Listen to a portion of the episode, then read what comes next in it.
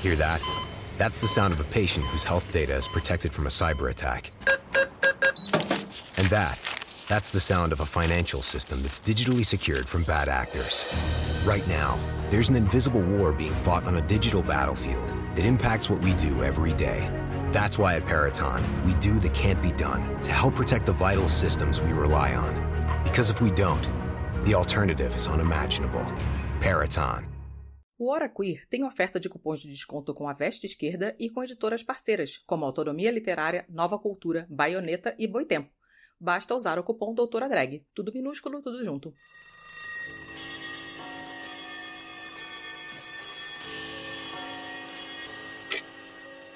Destrua o patrimônio público e privado. Ataque templos. Incendeie carros. É mó covardia, dizendo que é opinião quando é homofobia. E tente levar o caos. O Brasil está no fundo do poço.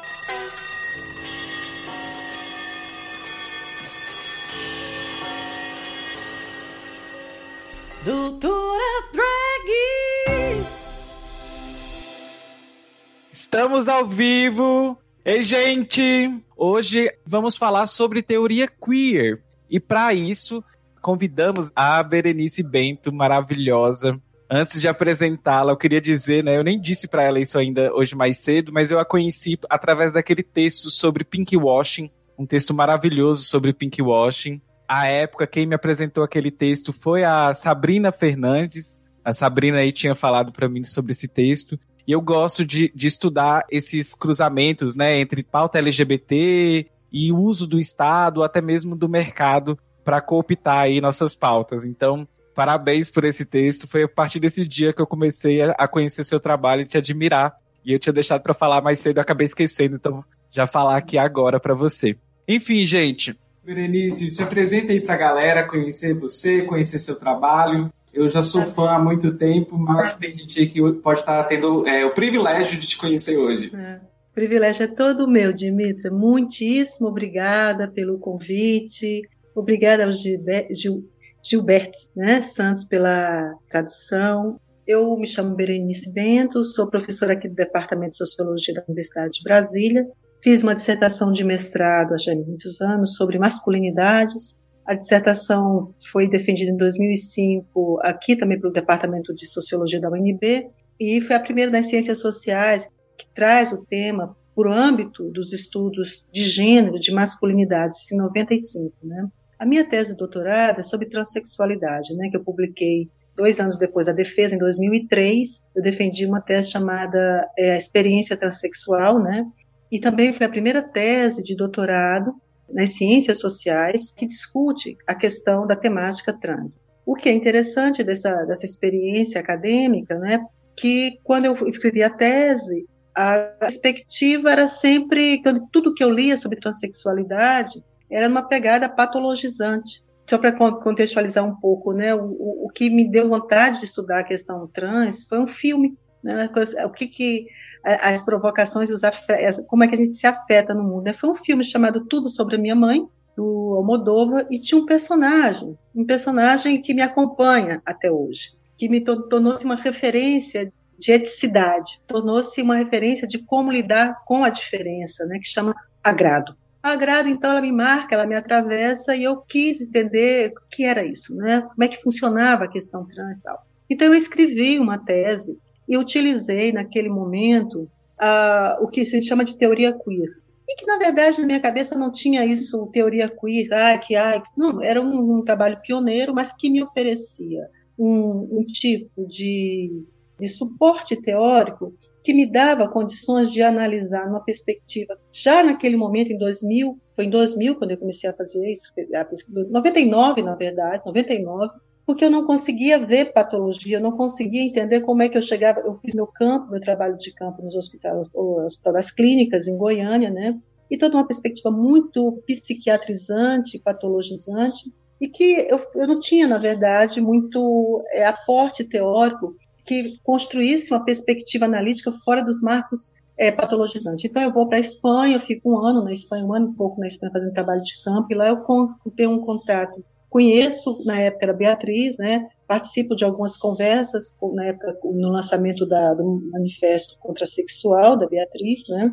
E, e passo então a, a escrever, né? Defendo a minha tese e é bastante interessante algo da minha trajetória, né? Que eu estava lembrando esses dias. Na verdade, a minha produção, né? A minha tese, depois os escritos que seguiram logo desse primeiro momento foram apropriados, vamos usar esse termo, pelo movimento social, muito rapidamente pelo movimento social. Momento do acho que no segundo momento é que a academia passa a passar os textos da Berenice Bento nas bibliografias e tal, né? Eu não quero me delongar muito, né, Dimitri, mas assim, depois, obviamente, eu faço inclusive uma releitura da como eu vi a questão de sexualidade de gênero.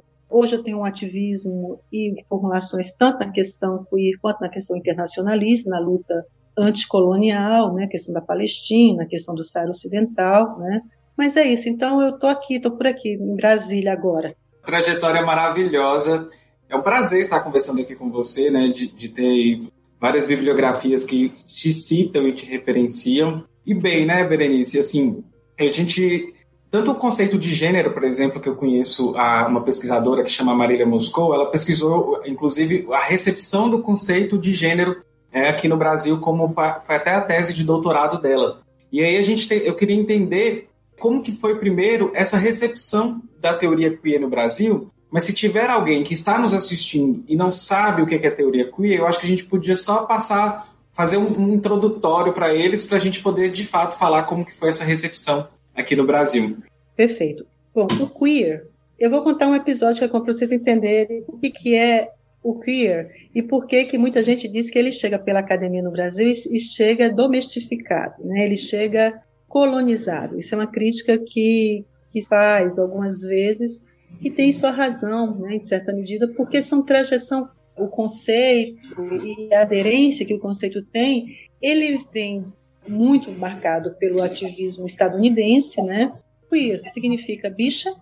Então você tem hoje nos Estados Unidos, né, inclusive onde eu fiz meu pós-doc é, em Nova York, tem departamento de estudos queers e aí estudos viado né, de bicha. O que, que significa você ser constituído no mundo, ser subjetivado no mundo, né, a partir do insulto? Veja, porque quando a gente é criança, né, a gente não tem noção do, do, mundo que nos cerca, quando esse sujeito nos é apresentado, o, o sujeito bicha, sapatão, viado, travesti, é sempre um outro, um exterior que nos apresenta esse, esse outro, mas ele nos apresenta já abjetando, já dizendo: olha lá, olha a bicha, né? olha o viado, olha, você seja tudo, meu filho, mas não seja como aquilo ali, não. Né? Então, em algum momento da sua vida você fala assim: sim, mas eu desejo homens, eu desejo mulheres, não, mas eu não sou bicha, não, mas eu não sou sapatão, mas eu não sou Deus, não posso, não posso ser isso porque eu vou, vou abrir mão pensando assim, né, é, racionalizando o pensamento de um adolescente ou de uma criança que em algum momento deu seu desejo de gênero e sua sexualidade e por caminhos outros, da, diferentes daquele que um lugar que é o lugar onde você se produz no mundo como sujeito, que a tua família te diz que você pode ser tudo, menos aquilo, né? Então você imagina o que, que é você ser constituído no mundo, o teu desejo ser um desejo interditado, porque ele é marcado pelo insulto, né? Então você é uma bicha. E aí você tem uma, começa a se constituir movimentos sociais em torno da sexualidade no primeiro momento, depois de gênero, onde o insulto ele é ressignificado como elemento de identificação. Então, em algum momento, você fala, é, você é uma bichinha, você fala, sim, mas é, é, sou bicha, eu sou sapatão, eu sou travesti. Então, esvazia esse lugar desse outro, né, que tenta, então, de tirar, de jogar fora a partir do insulto. Então, essa é o, é o sentido dos estudos queer. Eu acho que a questão de você positivar o lugar do objeto, portanto, politizar o objeto, é algo que já vem sendo feito. Vem sendo feito quando o movimento negro, né, nos anos 70, nos anos 60, dizia Black's Beautiful, quer dizer, ressignificando, dizendo que negro é feio, é, é sujo, e você tem todo um movimento de valorização da estética, tanto o cabelo, quanto as roupas, né, quanto as danças, é um processo de politização e, portanto, ressignificação de, de, sujeitos que passam a dizer o seguinte: sim, sou negro, gosto desse cabelo, meu cabelo é assim, então vou, vou como é que eu faço com esse cabelo? Então, assim. Nesse primeiro momento, então, sem querer me alongar muito, é, é quem está nos assistindo, como você pediu, Dimitri, é um movimento que então, acontece em torno da sexualidade do gênero, que diz que tira esse lugar, que é o lugar, o único lugar possível da existência das chamadas sexualidades dissidentes ou dos gêneros dissidentes, né, travestis, transexuais, lésbicas, esse mundo, o único lugar possível de existir era o que no, no mundo das clínicas, das internações, da patologia, né, das, das clínicas de reconversão para a heterossexualidade. Porque, veja, quando eu falo politização, é porque nós vamos, não vou ter tempo, obviamente, de conversar, e nem essa é, é a matéria da nossa conversa aqui agora, mas veja, nós estamos lidando com a questão de gênero e sexualidade, né, e assim como a questão da raça também, com lugares que são ditos como naturais. Quando eu digo que a, a sociologia não tinha formulação para isso, né, quando eu comecei, há muito pouco tempo, há 2000, né, na questão da sexualidade, era matéria, mas, mas que dizia que a sexualidade era tema da, da sexualidade. Essa é uma das contribuições da minha tese, quando eu digo não, quando eu falo gênero, eu não estou falando sexualidade. São duas dimensões constitutivas das identidades dos sujeitos no mundo que necessariamente, quando eu falo eu sou mulher, eu estou dizendo que eu sou hétero, e muito menos que eu sou é que eu, que eu não fiz, eu não fiz cirurgia, né? Quando eu digo eu sou mulher, eu não estou dizendo que eu tenho pênis. Então, esses deslocamentos identitários, eles é da ordem do impensável quando você trabalha numa perspectiva biologizante das identidades. Então, essa disputa, a gente fala assim, não, ah, não, a ideia do queer, né, é, dos estudos queer, que eu, na verdade, nos meus textos faço uma tradução cultural onde eu proponho chamar estudos transviados, porque o queer, o que, que, é o queer? É, é farinha queer? O que, que, é isso? Farinha quaker? O que, que, é isso? Não, na verdade, não significa absolutamente nada em termos das nossas disputas no dia a dia. Quer dizer, qual que seria a, a, a identidade do Brasil que você poderia dizer que te coloca na margem? É a travesti, é a bicha, é o viado, que já é um termo mais assim, vamos dizer, mais palatável. Homossexual, né? Quando, quando alguém diz assim, eu não sou nem homossexual e nem sou gay, eu sou bicha,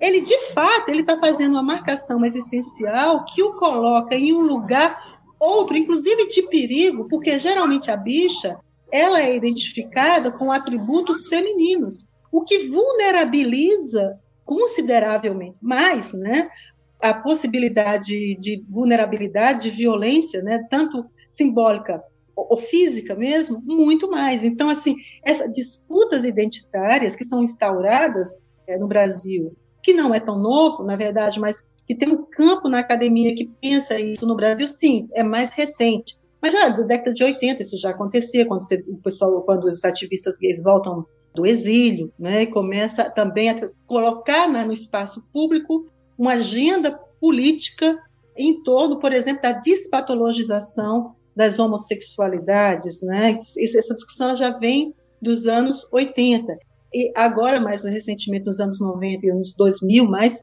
que a questão da despatologização e da despsiquiatrização sim que chega na questão das identidades de gênero.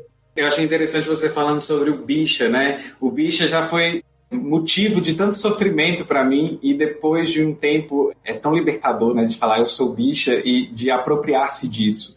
Eu sei que tem uns debates que não dá pra gente fazer aqui sobre performatividade e tudo mais, que eu acho que até o Preciado ele coloca algumas questões interessantes no Manifesto Contrasexual para a gente pensar e refletir. Eu gosto muito da linha do, do que que o Preciado coloca para a gente pensar. Então, assim, fica interessante da, da gente refletir um pouquinho sobre isso, mas o dia que eu, eu me apropriei do bicha, do ser bicha, eu achei maravilhoso. E eu acho legal que outros homens cis, né, no caso, eles se apropriam desse bicha, mesmo ainda sendo bissexuais, porque são homens que têm interesses por outro, é, atrações por outros gêneros, mas acabam também tendo essa, essa feminilidade e aí essa identidade bicha parece que é uma identidade muito forte e ela é interessante porque ela se cruza com outras identidades. Então eu acho muito, muito gostoso esse processo. E aí você falou, né, que uma crítica que se tem à teoria queer é que ela chega meio pela academia, meio que, que aí de uma forma até meio se pensar né, subalterna entre o sul global né, e o norte global, de como que isso vem lá de cima, né, pensando até quebrando isso, mas de certa forma vem lá de cima para baixo, né, se a gente pensar que existe um sul e um norte global, e nós somos o sul e somos a periferia do mundo. Então, assim, como que isso é recebido aqui no Brasil? Se vem somente pela academia ou também se já tem uma, uma inserção nos movimentos sociais? Porque, por exemplo, eu não estudei isso, mas eu consigo perceber que isso mudou muito os discursos de organizações e coletivos LGBTs. Uhum. Então, eu percebo que não foi só pela academia. Então, assim, uhum. só que eu não tenho dados e eu não tenho estudos para poder afirmar isso. É só uma percepção, Perfeito. assim, difusa. É, eu acho. Você coloca muitas coisas, assim, que são muito importantes, assim. Primeiro dizer do teu lugar, assim, hoje eu sou, me defino bicha, né? Quer dizer, o tanto que isso eu vivi processos também na minha vida eh, dos insultos, né? Eu nasci na Paraíba, sou paraibana e fui, morei no Rio. E muito tempo no Rio eu escondia que eu era paraibana, porque aquele insulto que vinha da rua, o tal, ô Paraíba, não era comigo, mas era comigo, né? Então, para uma criança de 10 anos escutar o insulto, é dizer, não, mas eu quero, é, o desejo em última instância é ser reconhecida, o desejo do reconhecimento, né? De produção de, de reconhecimento recíproco essa outra pessoa que está gritando com, com um pedreiro lá do prédio, lá qualquer, ou chamando de Paraíba, e dizer, não, eu não sou isso, né? Então, também te contar que quando eu. Inclusive, eu tenho um livro chamado Estrangeira, Crônica de uma Paraíba em Nova York, né? E aí, uma amiga trans disse: Mas eu, isso, você sabe que é isso? Eu falei: Sim, exatamente. Eu radicalizei a perspectiva queer na minha vida, e no sentido de que, se alguém me disse que eu, que, que eu sou Paraíba, sim, daí, né? E só eu sei dos truques que eu tive que fazer durante a escola no Rio de Janeiro, de esconder carteirinha, de esconder identidade, porque dizer que eu era que eu era Paraíba era me colocar em um lugar risível, e eu não queria esse lugar. E aí, sem dúvida, olha isso, os efeitos múltiplos que uma teoria tem nas nossas, nossas vidas, como feminismo, né? Bom, eu também começo a minha vida pelo marxismo, né? Eu fui ativista contra a ditadura militar no Brasil nos, nos anos 80, você falou que agora está lendo marxismo, né? Então, eu acho sim, eu acho que esse movimento de consciência, em algum momento, né, que você toma consciência de si, né, um movimento quase hegeliano no mundo, né, de dizer assim, bom, é de desse autoconhecimento, de eu sou, eu sou travesti, e redefinir o campo das relações, isso, isso muda completamente o campo das relações, nós sabemos disso, em termos de rupturas e rearticulações que um ato desse, a capacidade que um ato da fala tem de reconfigurar o mundo à nossa volta. Então, dizer eu sou bicha, eu sou travesti, eu sou. A gente coloca o outro para, inclusive, é, é, se reposicionar. Pois bem, então isso é, queria um pouco dialogar com essa tua, esse teu lugar de, de bicha. Né? Então, em relação à questão dos itinerários da teoria, né? e eu estou orientando uma tese, eu estou muito ansiosa para que essa tese venha logo à vida, né? É do Marcos Mariano, do programa de pós-graduação da UFRN, porque eu estou aqui, eu fiquei muitos anos na, na Federal do Rio Grande do Norte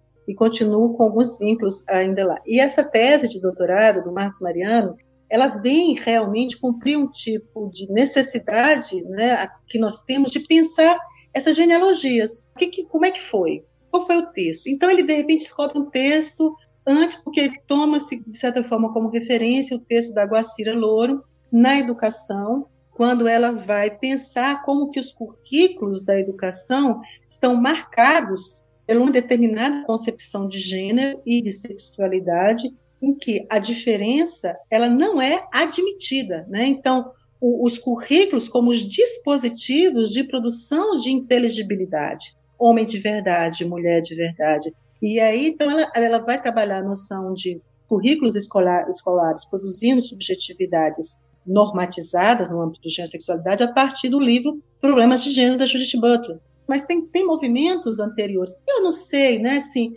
o nome não era queer, mas eu vou dar uma, uma de por exemplo, quando você vê o grupo Dizzy Croquette, quando você vê secos e molhados, e o grupo de Croquete era muito, é muito interessante, para quem não, quem não conhece, é, realmente recomendo enfaticamente, porque a história não começa com os estudos queer, no sentido de pensar e debater e colocar em cena e problematizar o que, o que seja a sexualidade como lugar de poder. Né? Me parece que essa é uma das questões mais importantes, porque tem alguns princípios estruturantes, a meu ver, é dentro desse campo teórico. Tem uma diversidade tremenda, não, é uma, não existe uma identidade, que até é uma loucura pensar em termos identitários no âmbito da teoria queer, mas se você pensa no Brasil, é claro que é pensar muitas vezes em termos da, da estrutura, vamos dizer assim, carnavalesca. Não, não, porque tem, as pessoas se travestem né, pelo carnaval, sempre existiu no Brasil, sim. Mas você tem movimentos culturais, você tem reflexões que são anteriores à década, à entrada dos estudos queer no Brasil, né? Inclusive os termos que eu estou utilizando, estou produzindo reflexividade agora a entrada dos estudos queer no Brasil, quer dizer, como se de repente fosse algo que papapá, posso entrar, sabe? Não, entra, tá? Aqui está. E que é muito, é muito, é, é, bastante instigante pensar a vida de uma teoria, né? De como isso que me fala assim, como que as teorias viajam e como é que elas são o campo de adesão de um campo teórico no Brasil, essa ideia da viagem, que é muito pensada pelo Pedro Paulo Gomes Pereira, professor da Unifesp, né? Então, assim, voltando, só organizar meu pensamento aqui. Primeiro, dizer que tem essa tese que está saindo, onde é esse percurso e que vai até agora a discussão dos transfeminismos, né, a questão dos movimentos trans.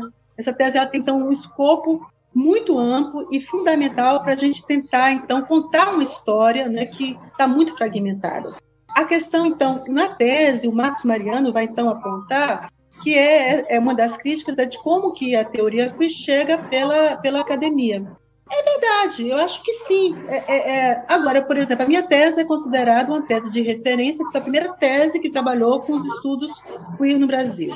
Mas é muito louco falar disso, porque quando você está escrevendo, quando você está pesquisando, você não tem essa noção de que essa vai ser a primeira tese. Eu precisava, eu precisava ter instrumentos interpretativos daquilo que eu estava ouvindo e que aquilo que era que me, me oferecia em termos de, de, de, explicação, a medicina, a psicanálise, né? Tem um capítulo na minha tese inteira que é eu justamente problematizando a concepção de gênero da psicanálise, né? Que eu vou chamar, inclusive, vou produzir um conceito chamado dispositivo da transexualidade, né? Quando a gente está escrevendo, a gente não tem essa ideia de que, ah, nesse momento eu estou fazendo. Não, eu fiquei, era como uma pessoa que estava com sede no deserto, e quando você via a questão da, da, da, da performatividade, falei, putz, era assim, porque, na verdade, na minha cabeça, assim, teoria e empiria não são movimentos, não tem a teoria longe e a empiria. As pessoas trans sempre viveram suas vidas lutando, se organizando, morrendo, sendo assassinada, as gays, né, as bichas, o povo da periferia. O problema é que no campo da academia era difícil porque não existia. Os estudos feministas, e aí eu, eu faço referência a Judith Butler, né? Judith Butler, quando vai dizer por que, que eu estou escrevendo esse livro, né? Um livro que ela não sabia também, ela, ela diz isso nos textos. Jamais eu imaginei que aquele texto que eu escrevi tomando cerveja nos bares com as minhas amigas sapata ia ter a repercussão que teve. Porque ela via que tinha um tipo de heterocentrismo é, generalizado nas teorias feministas que as feministas não. A questão de gênero é fundamental e estruturante. Sexualidade a gente discute depois. Isso não diz respeito. Então, acho que sim, acho que tem um, um, uma entrada pela academia, mas também acho que o nosso mundo, o mundo das relações sociais, ele já era queer, já, tava, já era. Não foi a teoria que inventou que os sujeitos mudam suas identidades, que a identidade não é essencial, que é, é a sexualidade não é determinada pelo xixi, xixi, não, que não é. A materialidade já estava lá, né? Pois é. E as pessoas já estavam fazendo suas vidas e fazendo seus arranjos. Era, era isso que eu via no Hospital das Clínicas em Goiânia. A criatura chegava lá para fazer um, um, chamado teste para ver se conseguia fazer a cirurgia, tinha que fazer toda uma performance da mulher padrão, da mulher hegemônica, né? Inclusive a ideia da submissão constitutiva desse ser feminino, pensando hegemonicamente falando, né? Mas era uma mulher que batalhava, trabalhava, se virava, ajudava em casa, tinha os rolos amorosos, né? E eu falei assim, mas aquela pessoa que está ali não tem a ver com essa que está aqui. Claro que não tinha, porque são as estratégias de negociação que eram estabelecidas no espaço da clínica para conseguir o tal do parecer, para conseguir fazer a cirurgia, né? Então, eu acho que tem tem um movimento da academia que ele aparece como mas acho que a vida a vida ela ela já se organiza né? Os sujeitos eu acho muito interessante quando a, a sociologia fala assim novos sujeitos sociais vamos fazer uma mesa sobre novos sujeitos né? Mas que novos? Quem? Porque de fato né é como se a, a, as ciências tivesse quase a função de Deus de deusa. Só existe depois que eu teorizo. Não meu bem não é assim. A vida ela acontece ela acontece na porosidade da existência, nas franjas, nas fronteiras borradas. O que acontece é que, dependendo do, do, do, Por isso que é importante a questão teórica, assim, dependendo de como eu sou constituída nesse mundo teoricamente falando, qual a lente que eu utilizo para olhar essas relações sociais, eu simplesmente não vejo. Eu não vejo. E quando vejo, eu colonizo pelo olhar que eu desejo que seja que é o quê? Não, é, é transtorno mental. Não, Berenice, isso aqui não existe, isso aqui é, é, é um problema da ordem da psiquiatria. Es geht durch die Welt ein Geflüster. Você está ouvindo o Hora Queer. Que tal apoiar o nosso projeto em apoia.se barra Hora Queer ou então em padrim.com.br barra Hora Queer. Es flüstern die Kohle- und Stahlproduzenten. É, Você falando aí da, da Butler, eu lembrei, tem um, um documentário que ele marca muito a minha vida, que é o Paris is Burning, né? Aquele documentário que entrevista ali várias... Tem um, um borrão, né? Entre drag queens, mulheres trans, travestis, né? Na, naquela identidade ali mais latino-americana. Inclusive, uma delas, acho que é a Vênus Extravaganza, que inclusive é o final do documentário. Não é um spoiler, gente, porque é um documentário muito antigo. Então, assim, se você não assistiu, assista mas a Vênus, ela é infelizmente, ela é assassinada e ela, ela serve de inspiração para Butler pensar sobre performatividade. Foi quando eu comecei a ler o Preciado, uma coisa vai levando a outra, né? E aí eu achei interessante porque eu acabei conhecendo um, estudo que é dos anos final dos anos 60 de uma antropóloga que rodou os Estados Unidos para entrevistar drag queens pelos Estados Unidos. Ela entrevistou, sei lá, acho que mais de 500 drag queens pelos Estados Unidos, que era Esther Newton, Mother Camp, que é o nome do livro que ela escreveu. Eu acabei adquirindo esse livro também. E eu, enquanto sujeito, mas também enquanto professora, pesquisadora, eu tenho essas curiosidades. Então, eu, eu também cheguei ao Baker, que, que estuda drag queens, e al- alguns entrelaçamentos entre, entre alguma, algumas teorias e algumas construções, né? A Esther Newton, da base também para a Butler, e aí também tem o próprio documentário, tem a, a Vênus Extravaganza, eu acho super inte- interessante. Entretanto, a vida vai nos levando a estudar outras coisas e a gente larga esses interesses que a gente tem. Então eu tenho aqui alguns livros que meio que são marcam meus estudos, algumas questões que eu fui investigando, mas depois eu parei e acabei indo para outro, outros lugares, até mesmo por questões de militância e foquei mais no marxismo, marxismo e não voltei. E eu acho interessante assim que existem pessoas que são muito fechadas, eu falo no campo até do marxismo, de não querer entender dessas teorias, mas até para se fosse para tecer críticas, deveriam inclusive entender para poder saber o que está falando. Então não adianta também só falar. Assim, tem uma frase muito muito estranha na internet que é só falar isso é pós-moderno e joga para lá, tipo assim, é, é como se fosse finalizar o debate e não finaliza, né? Isso não é propositivo, não é nem positivo, na verdade. Mas aproveitando disso, Berenice, eu acho interessante a galera conhecer também quem são esses pesquisadores, né, que, que estão aqui produzindo, né, além da Berenice, você já também falou É. de- desse, desse outro É, orientando, não, eu- mas acho interessante a galera conhecer isso aí. É, eu vou começar pela essa comentário que eu no final, vou te citar alguns nomes, periódicos e tudo, e, mas vou, queria conversar um pouquinho sobre a questão do marxismo. Isso é interessante porque é, me instiga. É muito interessante isso, né? Acabei de escutar uma live sobre Lukács, né? Porque eu tenho uma formação também bastante marxista na minha trajetória e todo volto, volto, volto. E queria conversar um pouco sobre isso, né? Porque acho que não é as coisas elas elas não são não, não são instantes. Mas pois bem, no Brasil a gente tem hoje uma quantidade de, de produção, agora de produção queer, embora quem tem interesse na questão da arte, que eu acho que a arte é um dos campos mais interessantes, porque pela própria condição da arte, né, de você ter uma liberdade, de você não estar tá, uma liberdade sempre relativa, porque nós nunca somos totalmente livres para produzir, a gente está sempre produzindo a partir de determinadas condições históricas, né, isso aí já dizia o próprio Marx, né, no, no, prefácio da introdução lá do 18 do Mário, né, a gente faz a história, mas a gente faz a história a partir de, de alguns condicionantes, né, que nos antecedem.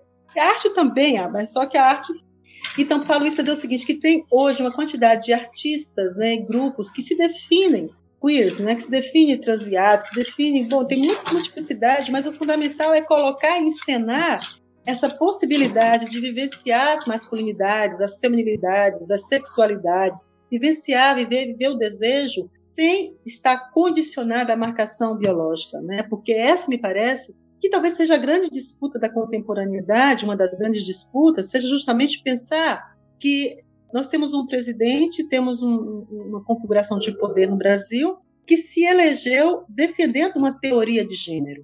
E é justamente essa teoria de gênero que eles defendem que ou você nasce homem ou você nasce mulher. Se você nasce homem, você tem pênis, você tem que ter, ser masculino, né? forte, viril. Se você é mulher, você tem vagina. Se você tem vagina, você tem a maternidade, a heterossexualidade como destino. Então, nós estamos vivendo hoje um momento onde uma determinada concepção de gênero está no poder, né? E que o nível de biologização, o nível de, de binarismo, de dimorfismo, alcançando o nível máximo em todas as do poder do Estado, que não é pouca coisa. Significa políticas públicas, bens, senhas para deixar o assim, pode matar mesmo, né?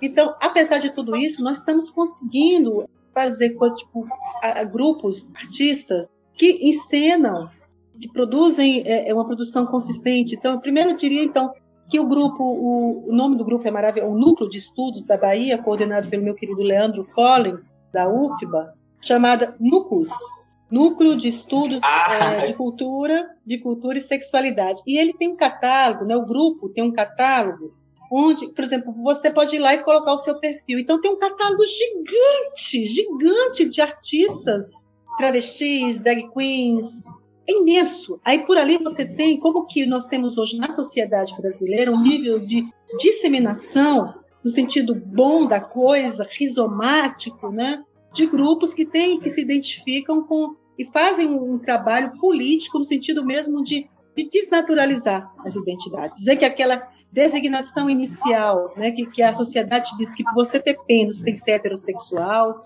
que você ser homem, você tem que ser penetrador, violento, isso é uma construção.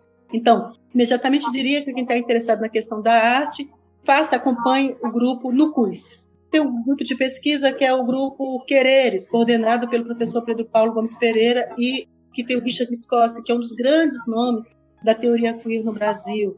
Mas em todas as universidades hoje no Brasil e movimentos sociais, você tem coletivos que se identificam, não é identitário, que se identificam com a ideia da, da desconstrução. A desconstrução no sentido de dizer que os meus desejos, os meus processos de identificação de gênero não são determinados por alguma parte do meu corpo, não é da ordem do biológico. Portanto, eu não sou destinada, por eu ter vagina, por eu ter XX, destinada a amar as mulheres, destinada a ser penetrada. Bom, então é isso. Eu queria citar também que aqui em Montes Claros tem um grupo incerto, né? E são pessoas que inclusive estudam você e te acompanham, tem um carinho imenso. Então, Acredito que alguns ou vão assistir, devem estar assistindo agora, ou assistirão depois. Mas já fica aí é, um beijo é, para todo mundo do Incerto, adorei, Rafael. É ótimo, o nome já é super, super propositivo, né? Inseto. É super bacana. E é com S porque para marcar a nossa característica sertaneja ainda. Olha essa Ai, outra que delícia. camada. Veja aí, muito bom. Eu acho, Dimitri, que, é, assim, além da questão dos movimentos sociais, e eu não estou citando os movimentos sociais, não é porque nós temos coletivos é, trans, né, a Astra, a Associação LGBT, coletivos, vários coletivos de homens trans, que, que hoje se organiza né, o Instituto de Homens Trans, tem muitos coletivos no Brasil. Mas o que eu acho que é importante é o seguinte: você me pergunta, são queers? Bom, é outra discussão, né? Como que os coletivos produzem sua identificação. Porque uma das questões que eu acho interessante pensar é o seguinte: quando você fala, bom, eu tenho uma certa. É, claro, eu, eu, acho que os princípios são, eu acho que não são uma identidade queer, isso não existe. Mas o que eu acho que existe são pontos de unidade dos teóricos. Então, por exemplo, dizer cada ponto desse que eu vou falar são livros e livros, discussões e discussões. Por exemplo, dizer que você não nasce homem, não nasce mulher. Você não nasce trans, você não nasce. Como então entender os processos através dos quais você se torna? Mas o tornar não é um ato único. O tornar é o tornar tornando-se, tornar fazendo-se em processo. Então, aquela frase da Simone de ninguém nasce mulher, torna-se, ela é incompleta. Você não se torna, você é tornado. Em primeiro momento, você é tornado, porque você não escolhe, depois você uhum. se torna tornando-se em um movimento constante. Então, assim, a ideia de uma identidade, a identidade que eu sou, é uma afirmação precária, no sentido de que esse eu sou, ele está atravessado por uma provisoriedade. O outro princípio, a ideia, então, dizer que a questão do poder, que é o poder, ele é estruturante das identidades de gênero né, e das sexualidades. Bom, então, tem algum, a ideia, então, portanto, a própria questão do corpo e aí eu quero fazer a questão do corpo através ligar com a questão do marxismo. A questão do corpo, Sim. a luta acontece Aonde a batalha? No corpo. No corpo. Se ele nasceu ainda, tá todo mundo fissurado no, na tua genitália para saber o, gen, o, o, o, o que você tem no meio das pernas. Porque se supõe que a partir dessa fala performática, no sentido de produzir realidade, é uma menina, é um menino, você está te revelando o que você é. Não está te revelando coisa nenhuma, está te produzindo. É só para pontuar é, o quanto que esses dispositivos eles vão sendo reforçados na sociedade, que agora a gente tem o tal do chá de revelação, né? Que é para mim é a coisa mais brega que existe. mas, va mas, vale, mas vale analiticamente aquilo para a gente pensar do que, que, nós estamos lidando. Quando a gente discute que tem uma teoria de gênero que tomou poder, aquilo ali é então um ato de reiteração, de repetição de uma norma que diz que você é sua genitália. O processo de genitalização ele é hiperbolizado, vamos chamar assim, nos rituais de revelação do sexo da criança, da festa que se faz, ou a festa da princesa, todo isso que retomando, então, agora tu imagina o drama dessa criança quando lá na frente, de repente, fala assim, então, mas como assim? Essa festa toda é porque eu ia, eu vim ao mundo, né? Eu me chamaram, batizaram de Berenice, me colocaram os brincos, né? O ato de perfuração do, do, da orelha me parece muito simbólico das mulheres, como um ato, inclusive, da violência penetrante nesse corpo da mulher. O brinco, então, é um ato que constitui esse corpo no mundo, na nossa sociedade, ela, ele é esse ato de enfiar o brinco na orelha da criança para marcar né, aquele corpo, construir já a marca, marca mesmo. Daqui a pouco essa criança lá com seus 5, 6 anos, assim, puxa, nada, com 2, 3 anos começa a ter a, a, uma das etapas fundamentais do processo da produção da identidade de gênero são os brinquedos. Né? Então, quando essa criança receber a bonequinha e falar assim: não, minha filha, você é menina, tal, toma. Não, mas eu quero a bola, né? Quer dizer, o, o tanto de, de, de, essa ordem binária, de, não é binária, ela é, ela é binária, mas ela, é, ela é um binário dimórfico, porque supõe-se que o que você é na vida já está previamente definido pela tua genitália. Então, acho que aqueles rituais, eles são muito interessantes para a gente pensar de que sociedade nós estamos falando. O que, que nós falamos quando a gente luta por termos discussão de gênero na escola, a gente está querendo colocar a sociedade para se pensar. A sociedade para pensar que essa ordem de gênero, como é estabelecida, ela produz exclusão, ela produz sofrimento. Portanto, algumas pessoas estão legitimadas a matar outras pessoas, a agredir outras pessoas. Mas, é, em relação à questão do marxismo, eu acho que os marxistas, os Foucaultianos, Butlerianos. Eu sou uma, uma, professora que dou aula de Judith Butler, uma das teóricas que eu mais leio, que eu mais estudo.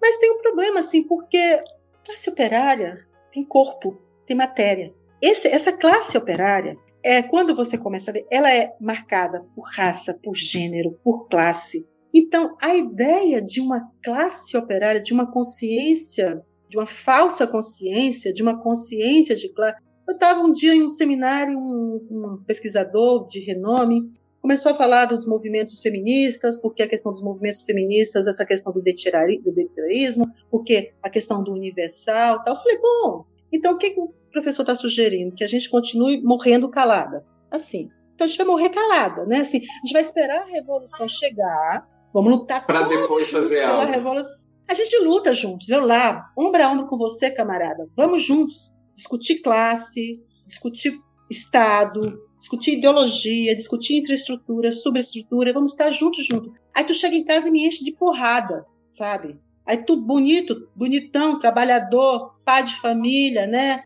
Aí chega em casa expulsa tua tua filha porque tua filha é trans. Entende? Então assim, devagar, devagar.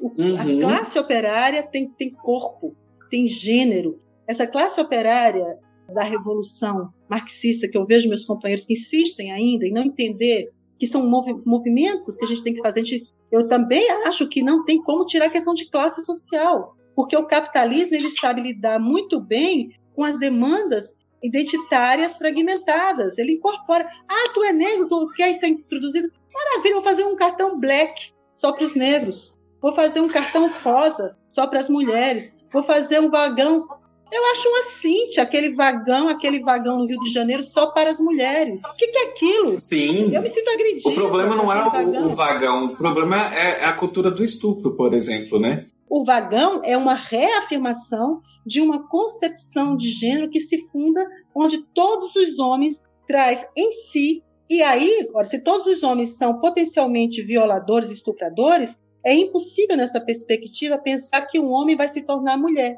Porque esse é o argumento das radicais feministas, das feministas radicais. Uhum. Porque todos os.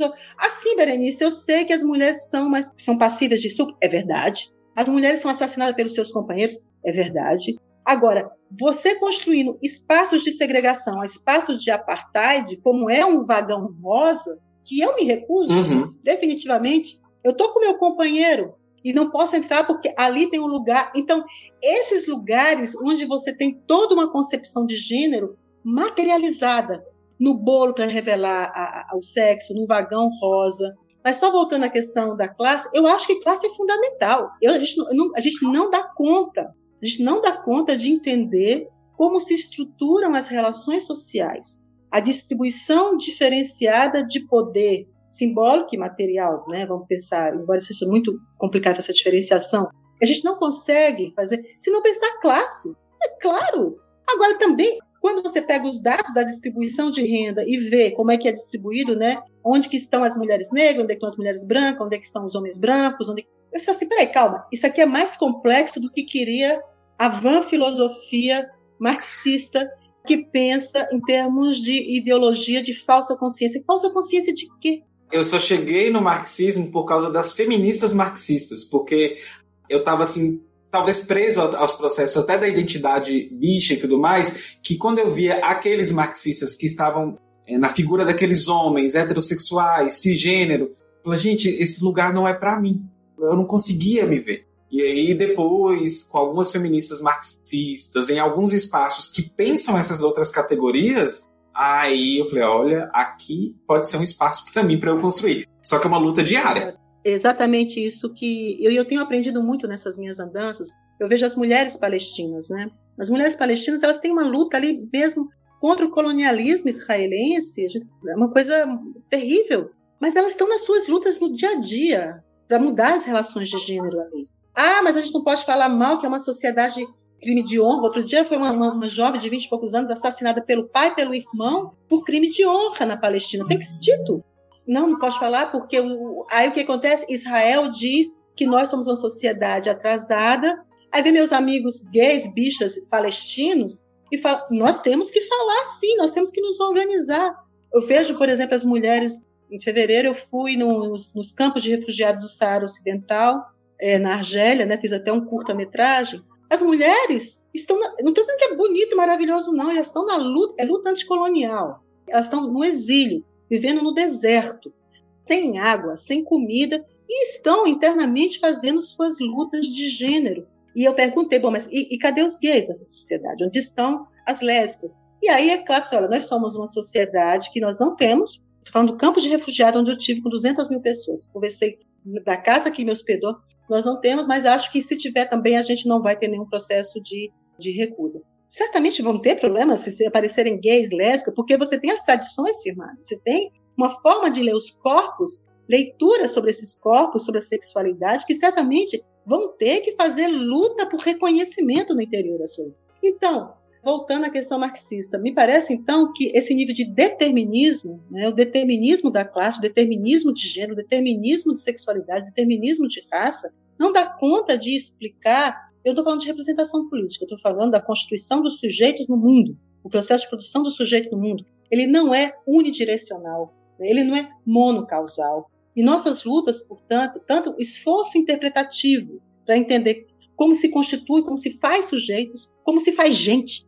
como se faz gente, é permanente, tanto no interpretativo e nas lutas políticas também. Quer dizer, você vê Cuba, que para mim eu, eu, defendo Cuba com minhas unhas e com meus dentes como experiência de igualdade, mas é uma sociedade viva que tem suas lutas internas, que até muito pouco tempo os gays eram mandados para campo de trabalho forçado e fizeram suas lutas, estão avançando, porque a sociedade é algo que está em movimento constante. Eu acho que a luta, a luta da, de classe, a luta revolucionária é um momento. O que nós estamos fazendo, a chamada a luta cultural no campo das ideias, querer que estude é, gênero nas escolas, discutir raça, refazer os, os programas escolares, trazer a, a africanidades para dentro do, dos currículos, né? para que a sexualidade seja discutida. Essa, e quando se um dia acontecer uma revolução socialista, não vai estar tá bonito não para gente. Porque você veja, a União Soviética fez a revolução, é um dos países mais homofóbicos do mundo. Então, como assim? Porque eu, eu fui formada nessa forminha nos 80, que a gente queria recrutar um camarada que a gente sabia que era gay e era vetado na organização de esquerda porque dizia que a classe operária não estava preparada para receber um companheiro gay. Isso não tem tanto tempo, isso foi no final dos anos 80. Nossa, a minha cabeça aqui agora tá cheio de questões que eu acho que são questões, inclusive, que fica aí o convite, uma proposta para uma próxima live, porque eu acho que vale a pena.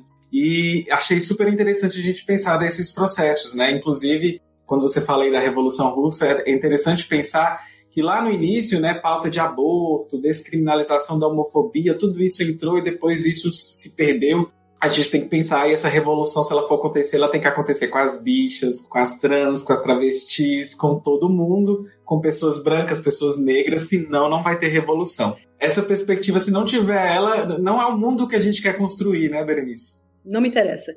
E, ao mesmo momento, a gente pode tirar e pensar a questão dos chamados vulgarmente identitarismos, né, que é um nome que, ao meu ver, diz muito sim. Quando a gente fica apegado ao nosso lugarzinho, ao nosso quadrado, a nossa experiência como mulher, como então assim, é, eu, só, eu só vou para a luta se tiver a questão da mulher, porque eu só olho o mundo. Isso não é fazer política. Isso é um tipo de, inclusive, não pensar em termos de estrutura de gênero. Eu escrevi um texto há muitos anos quando eu falo assim, não, a questão dos homens feministas não é que eu, eu tenha que deixar que os homens se afirmem feministas. Não se trata disso. É necessário que os homens sejam feministas. É fundamental que os homens e eu não sou eu que vou reconhecer, porque o lugar que pensou a estrutura de gênero foi o feminismo. Então, um homem se dizer eu sou feminista e pensar as estruturas de gênero, porque a estrutura de gênero também vou dizer uma coisa é verdade.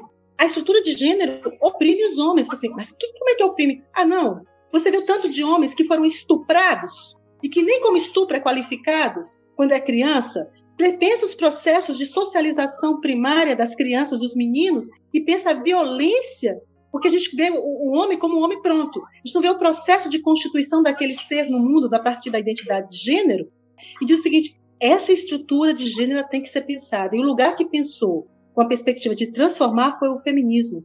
Então, uma mulher que diz, é, não, só me interessa pela questão do, das mulheres, questão de gênero, questão feminina.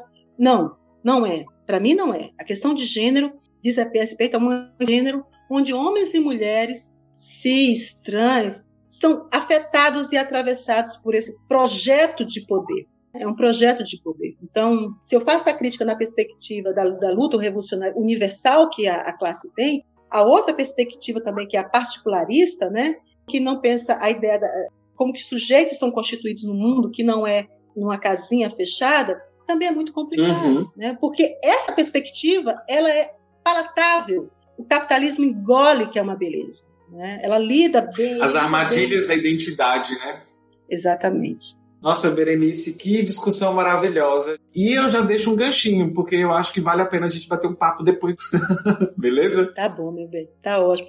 Eu acho que estamos caminhando para o final né, da nossa conversa. Uhum. Um momento dificílimo que o Brasil vive. A gente é, é, muito estranho, porque, na verdade, nós nunca precisamos tanto de um tipo de, de alianças, né? Alianças, mas também, tá, como está difícil a produção de alianças teóricas, alianças dos corpos, alianças políticas, que fosse uma plataforma mínima, porque nós estamos sendo massacrados. É quase tipo de um. Acho que nem Kafka poderia imaginar o que a gente está vivendo, né? Um período de, de uma pandemia, quase 200 mil mortes né, no Brasil, a Europa normalizadas, Europa, inclusive, né? De uma violência tremenda, né? Então nós nunca precisamos tanto desses sujeitos que estão engajados, né? Que estão engajados no mundo, engajados na vida, buscando novas formas de, de viver, pensando alternativas de bem-estar, de mundo melhor. Mas no entanto nunca foi tão difícil, né? E aí seria uma outra live para a gente pensarmos por que dessas, dessas dificuldades de produzirmos resistências mais eficazes, né, que tenham condições de produzir desde resistência em termos de políticas públicas, de, acho que na cultura tem feito uma resistência, né, Mas uhum. fica para uma outra conversa, que também para mim foi um prazer enorme estar aqui contigo hoje. E quando a gente fala de cultura, eu conheço pouco de Gramsci ainda, mas é, tem, tem tanta coisa que a gente pode aprender nessa vida ainda, né? Mas eu morro de vontade de, de, dar uma imersão e aprender um pouquinho sobre Gramsci, que fala né, que nada estava nada solto, né? Cultura, economia e política. A gente tem movimento e tudo age aí sobre nossos corpos, sobre poder, sobre a acumulação capitalista, a gente tem todo um movimento dialético dessa, dessas partes que as pessoas querem avaliar separado. Enfim, foi um prazerzaço conversar com você. Eu, eu, o convite mesmo é de coração, eu quero conversar de novo. Eu conheço várias pessoas que são apaixonadas com a sua produção acadêmica, com a sua pessoa. E você é uma pessoa doce, assim como, como a, própria, a própria forma que você escreve ali, dá para perceber isso também. Então, foi um prazer te conhecer. Estou, assim, apaixonadíssima mesmo. e é bom que eu já tenho seu WhatsApp agora, vamos estreitar essas relações. tá bom, meu querido, minha querida. É isso, beijo gente. Um beijo para todo mundo e a, até a próxima live.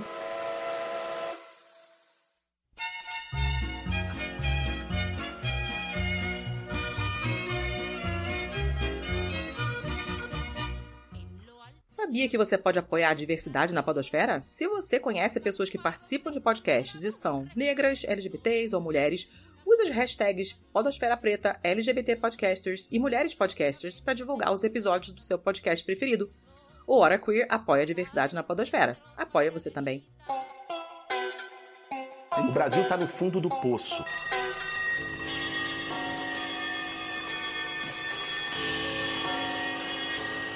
O programa acabou, mas não sai daí. Você pode agora compartilhar o nosso programa. Olha só que legal.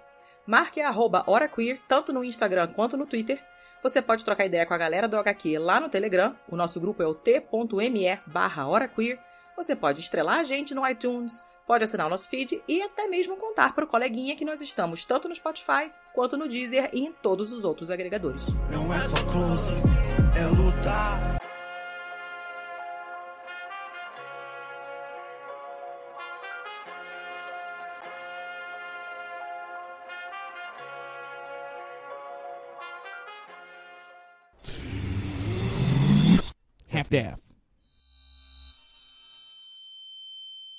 Este programa é criado e produzido por Hora Queer Produções e distribuído pela Half-Death. A Hora Queer Produções conta com Dimitra Bucana como diretora, Alice Santos como produtora e nossos co-hosts que são Beatriz Santos, Caia Coelho e Rodrigo Red.